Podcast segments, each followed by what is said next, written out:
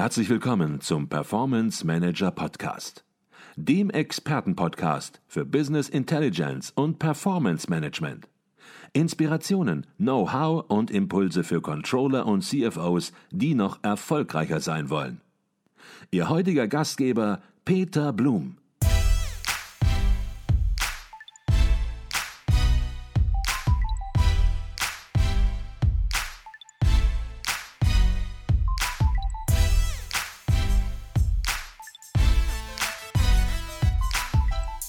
Jetzt haben Sie eben im Zusammenhang mit BMW angesprochen, dass es natürlich sich hier um ein Wes im Wesentlichen um ein Familienunternehmen handelt ja. und der Hauptanteilseigner die Familie Quant ist. Sie haben aber auch untersucht, äh, ob Blockholder als Investoren die Qualität des Corporate Governance Reporting positiv beeinflussen. Jetzt werden manche Hörer sagen, was hat er gerade gesagt? Blockholder, was ist damit gemeint? Das muss nicht jeder wissen. Vielleicht können Sie kurz sagen, was damit gemeint ist mit dem Begriff Blockholder und natürlich, zu welchem Ergebnis kommen Sie? Ja, das war Teil unserer Studie, in der wir die Determinanten der Reporting-Qualität zur Corporate Governance empirisch untersucht haben. Und unter dem Begriff Blockholder verstehen wir dominierende Aktionäre. Das heißt, dass wir für unsere empirische Untersuchung geschaut haben, ob private oder institutionelle Investoren existieren, die mehr als 25 Prozent der Anteile eines Unternehmens halten. Mhm. Wir haben in der empirischen Untersuchung dann die Hypothese aufgestellt, dass die Existenz eines Blockholders einen positiven Einfluss auf die Reporting-Qualität hat. Mhm. Diese Hypothese konnten wir auch durch empirische Evidenz bestätigen und führen das Ergebnis darauf zurück, dass Blockholder zum einen ein erhöhtes Interesse an umfangreichen Informationen zur Corporate Governance haben, zum anderen haben sie aber im Vergleich zu kleinen Aktionären die Möglichkeit einer gewissen Einflussnahme auf das Unternehmen. Mhm. Das heißt sozusagen, Blockholder können Druck machen, während der kleine Aktionär am langen Arm sozusagen verhungert. Kann man das so übersetzen möglicherweise? Äh, könnte man, aber äh, auch bei kapitalmarktorientierten Unternehmen ist natürlich äh, der Blockholder nur begrenzt, hat er Einflussmöglichkeiten auf äh, äh, den Vorstand, der ja die Politik betreibt. Mhm. Äh, das könnte höchstens über einen Aufsichtsrat gehen, dass also verschiedene Blockholder im Aufsichtsrat sitzen und da nun beim Vorstand anmahnen, etwas mehr zu machen. Mhm. Über die Schiene könnte es laufen. Aber das haben wir nicht untersucht. Also die Schiene beim Aufsichtsrat haben wir nicht untersucht. Also wir halten fest, Blockholder als Investoren beeinflussen die Qualität des Corporate Governance Reportings durchaus positiv. Kommen wir zum zweiten großen Untersuchungsbereich. Hier geht es ja, und das erklärt sich schon was von alleine, dass um das Zusammenwirken von Vorstand und Aufsichtsrat und natürlich, ob Informationen dazu veröffentlicht wurden und werden, wie diese Zusammenarbeit, wie das Zusammenwirken aussieht. Auch in diesem Bereich, wie bewerten Sie das Ergebnis und welche Unternehmen stechen hier besonders hervor? Ja, unsere Untersuchung zeigt dabei, dass recht umfangreich schon über die Zusammenarbeit vom Vorstand und Aufsichtsrat ähm, berichtet wird. Der Untersuchungsbereich hat erneut recht gut abgeschnitten mit 84 Prozent, dabei sich aber noch jetzt kaum zum Vorjahr verbessert. Auch hier hatten wir Unternehmen, die mit einem sehr guten Ergebnis von über 90 Prozent hervorstechen. Dazu gehören vor allem Daimler, Siemens und Infineon. Mhm. Hier können wir auch nochmal auf Fresenius Medical Care hinweisen. Die sind zwar mit 89 Prozent knapp unter den 90 Prozent und im sehr guten Ergebnis geblieben. Sie konnten aber ihr Ergebnis im Vergleich zum Vorjahr immerhin um 24 Prozentpunkte verbessern. Mhm. Ja, äh, das ist interessant, äh, denn ähm, Sie sind im Bereich A, den wir gerade angesprochen hatten, also äh, der Bereich der Kommunikation mit den Aktionären, doch bedeutend schlechter als in diesem Bereich. Mhm. Ähm, und, ähm, da, und die anderen Ergebnisse sind auch ähm, besser als im ersten Bereich. Äh, da stellt man sich die Frage, äh, hat man da nicht eine einheitliche Strategie beim Corporate Governance Reporting und aus welchen Gründen ist das jetzt besser als das andere? Mhm. Äh, das könnte man nur intern klären, wenn man mit dem Vorstand mal oder dem Aufsichtsrat spricht, warum mhm. äh, die äh, Bedeutungen der unterschiedlichen Aspekte in diesen Unternehmen äh, unterschiedlich ausfallen. Mhm. Vielleicht muss hier auch einfach noch dran gearbeitet werden und ja, möglicherweise bekommen Sie in den nächsten Wochen wieder einen dieser berühmten Anrufe, wo dann nachgefragt wird, Mensch, was müssen wir besser machen, um von 48 Prozent auf beispielsweise 80 Prozent zu kommen? Und das ist ja auch das Ziel der Studie, nicht nur zu sehen, wer ist schlecht, sondern eben auch Handreichungen zu geben. Und das ist in der Vergangenheit, wir haben da ja im letzten Jahr drüber gesprochen, schon mehrfach gelungen, dass Unternehmen ja auch angerufen haben und sich dann auch ins Zeug gelegt haben und deutlich Verbesserungen erreichen konnten. Also in diesem Bereich ja, gibt es eigentlich wenig ja. zu sagen, weil das Zusammenwirken von Forscher und Aufsichtsrat wird im Sinne eines Corporate Governance Reporting wirklich gut erfüllt. Und so ist es auch im nächsten Bereich, im Bereich Vorstand, der auch sehr, sehr gut abschneidet. Vielleicht nochmal zunächst mal, worum geht es in diesem Bereich? Und ja, wie bewerten Sie dann den Bereich insgesamt, der ja gut abschneidet? In diesem Bereich bewerten wir, wie transparent die Unternehmen hinsichtlich der Tätigkeit des Vorstands sind. Das heißt, wie wird über die Unternehmensführung durch den Vorstand berichtet. Wir schauen uns darüber hinaus aber auch an, wie seine Zusammensetzung, insbesondere auch, da dies ja immer ein heikles Thema ist, wie die Vergütung des Vorstandes ausgestaltet ist. Wird aus der Berichterstattung zum Beispiel deutlich, dass diese eine langfristige Anreizwirkung hat, wir schauen darüber hinaus auch darauf, ob die Existenz von Vorstandsausschüssen beschrieben wird, das Thema Diversity, ob das ähm, Ansprache findet im Bericht und über weitere Aufsichtsratmandate Vorstände, ob diese genannt werden. Mhm. Okay. Und das Spannende ist, es gibt eigentlich keine schlechten Unternehmen. Dort sticht niemand mehr ins Auge, der die Anforderungen an ein Corporate Governance Reporting nicht erfüllt, sondern der Bereich insgesamt, glaube ich, kann man hier in dem Falle wirklich von einer 2 minus sprechen, 2, 2 minus sprechen. Verbesserungspotenziale gibt es immer, aber insgesamt gesehen ein guter Bereich. Vielleicht kann ich nur ergänzen, das ist natürlich auch dem Druck geschuldet, der äh, ausgegangen ist von der Verpflichtung zum Diversity Reporting. Mhm. Das ist im Augenblick en vogue und da investiert man natürlich in den Bereich äh, Migrationsinformationen, beispielsweise Fraueninformationen, äh, die vorgeschrieben sind. Ähm, und äh, deswegen ist es erfreulich, dass sich das auch so äh, im Vergleich zu den Vorjahren äh, niederschlägt in den Prozentwerten, die wir festgestellt haben. Kommen wir zu einem Bereich, zu dem es mehr zu sagen gibt, weil Sie dort auch die Einflussfaktoren noch mehr untersucht haben, der aber auch insgesamt sehr gut abschneidet. Das ist der Bereich Aufsichtsrat. Vielleicht auch hier ganz kurz das gleiche Schema. Worum geht es in dem Bereich und ja, welche Unternehmen haben sich besonders hervorgetan? Ja, in diesem Bereich geht es äquivalent zum Vorstand darum, zu schauen, wie umfangreich über die Tätigkeit und Zusammensetzung des Aufsichtsrates informiert wird. Also wie führt der Aufsichtsrat seine Funktion als Überwachungsorgan des Vorstands im Unternehmen aus und wie wird über die Erfüllung dieser Aufgabe berichtet. Im Fokus stehen hier auch die Aufsichtsratausschüsse und ihre Arbeitsweise. Wir schauen uns auch an, ob ein Kompetenzprofil veröffentlicht wurde und ob das Gremium konkrete Ziele bei der Zusammensetzung verfolgt.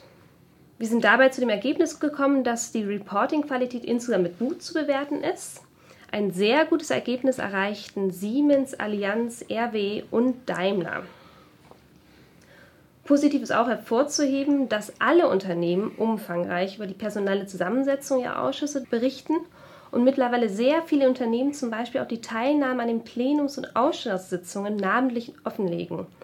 Dies war zum Beispiel Vorjahr noch nicht der Fall. Mhm. Und der Bereich schneidet sehr gut ab oder gut ab. Und ja, natürlich auch dank des Engagements, das Sie mit Ihrer Studie und auch insgesamt Sie, Herr Professor Freitag, in dieses Thema stecken. Denn ja, der Aufsichtsrat hat man manchmal den Eindruck und die Verbesserung der Qualität im Aufsichtsrat ist eines Ihrer ich würde fast sagen, Lieblingsthemen, weil es eben auch so wichtig ist. Und da haben Sie sich in einem unserer letzten Gespräche mal sehr kritisch geäußert zur Frauenquote, die ja auch nicht freiwillig ist, sondern die auch entsprechend gesetzlich vorgegeben ist und die aus ihrer Sicht dazu geführt hat, dass hier offene Positionen manchmal nicht nach Qualifikation, sondern nur nach Geschlecht besetzt werden und sie haben dann entsprechend in der Folge auch einen Rückgang der Qualität des Aufsichtsrates festgestellt. Wie würden Sie das heute sehen? Ja, immer noch so, denn man kann eine Quote mit 30 Prozent nicht von heute auf morgen erfüllen, wenn man die qualifizierten Mitarbeiterinnen nicht hat im Aufsichtsrat. Aber das ist ja eine Sache auf lange Sicht, das wird sich auch nivellieren. Es war eine kurzfristige Aussage. Aber interessanterweise, und da möchte ich jetzt ähm, Frau Handschumacher ins Spiel ich habe das konkret jetzt mal untersucht. Nicht, äh, ob diese Aussage von mir auch Bestand hat. Und da werden Sie ganz überrascht sein, was jetzt kommt. Genau, Sie haben das untersucht, Frau Handschumacher, in einer sehr aufwendigen Studie und haben versucht, die Gender-Diversität im Aufsichtsrat in Beziehung zu setzen zur Überwachung, Effektivität des Aufsichtsrates. Und ja, da sind ganz spannende Ergebnisse rausgekommen. Ja, wir sind in der Untersuchung zu dem Ergebnis gekommen, dass der Frauenanteil im Aufsichtsrat und die Überwachungseffektivität des Aufsichtsrates in einem positiven Zusammenhang stehen. Wir stützen unsere Untersuchung auf der Theorie oder Theorien, die wir sagen, dass heterogen besetzte Teams auch über heterogenes Wissen, Erfahrungen, Ansichten usw. So verfügen und daher erfolgreicher sind als homogene Gruppen. Und vor diesem Hintergrund haben wir die Hypothese aufgestellt, dass Frauen dazu beitragen können, eben neue Perspektiven im Aufsichtsrat zu eröffnen und Diskussionen anzuregen. Und das konnten wir auch empirisch bestätigen. Interessanterweise hat sich dabei aber auch gezeigt, dass Aufsichtsräte mit sehr geringen Frauenanteilen zunächst eher eine schlechtere Überwachungseffektivität aufweisen als wirklich rein männliche Aufsichtsräte. Mhm. Am besten schneiden jedoch Aufsichtsräte ab, die ein relativ ausgeglichenes Geschlechterverhältnis aufweisen können. Mhm. Woran haben Sie das festgemacht, die Überwachungseffektivität des Aufsichtsrates in Bezug auf Frauenanteil? Weil ich denke, das ist sicherlich gar nicht so einfach zu messen. Es muss ja auf jeden Fall eine Größe da sein, die das Ergebnis sozusagen der Überwachungseffektivität ausdrückt. Ja, die Überwachungseffektivität messen wir anhand eines sehr theoretischen Konstruktes, weil die muss man ja irgendwie auch quantifizierbar machen. Mhm. Und da gibt es in der Forschung eben das Maß der, über, ähm, der übermäßigen Vergütung. Das ist nicht die Vergütung insgesamt, sondern wir gehen davon aus, dass eben ein Anteil der Vergütung quantitativ gemessen werden kann, der nicht durch unternehmens- und oder marktspezifische Einflussgrößen erklärt werden kann, sondern eben auf die Überwachungseffektivität durch den Aufsichtsrat zurückzuführen ist. Und diesen Anteil kann man eben empirisch durch Regressionsanalysen messen und dann eben als Variable in der Untersuchung einbeziehen. Mhm. Das heißt, ich habe das jetzt so verstanden, es geht darum, dass der Vorstand natürlich ein Interesse hat, ein möglichst hohes Gehalt zu erhalten für seine Tätigkeit. Und ja, es gibt möglicherweise ein Durchschnittsgehalt für Vorstände, aber es gibt auch Gehälter, die überdurchschnittlich unterwegs sind. Und Sie sagen, die Überwachungseffektivität des Aufsichtsrates ist dann besonders hoch, wenn der Vorstand nur Durchschnitt verdient? Ja, das ist ungefähr richtig. Also die Überwachungseffektivität messen wir anhand einer möglichst wenig übermäßigen Vergütung. Die Vergütung, die übermäßig ist, ein Surrogat, eine Ersatzhandlung, um dadurch die Qualität, die Überwachungsqualität des Aufsichtsrats zu messen. Mhm. Man misst die Qualität des Aufsichtsrats daran, äh, ob er eine höhere Vergütung zulässt oder nicht zulässt. Nicht eine Ersatz Größe in der empirischen Untersuchung. Die ist natürlich kritikfähig, das ist mhm. ganz klar. Aber es ist eine Einflussgröße, anhand der man äh, dieses, äh, eine Aussage, eine quantitative Aussage tätigen kann. Jetzt hatten Sie eben gesagt, auch die Anzahl der Frauen in einem Aufsichtsrat kann entscheidend sein. Und Sie haben festgestellt, dass wenn eine Frau im Aufsichtsrat ist, die Überwachungseffektivität besonders positiv beeinflusst wird, aber auch wenn vier und mehr Frauen im Aufsichtsrat unterwegs sind. So habe ich es zumindest verstanden, ja. die Studie. Wie lässt sich das erklären?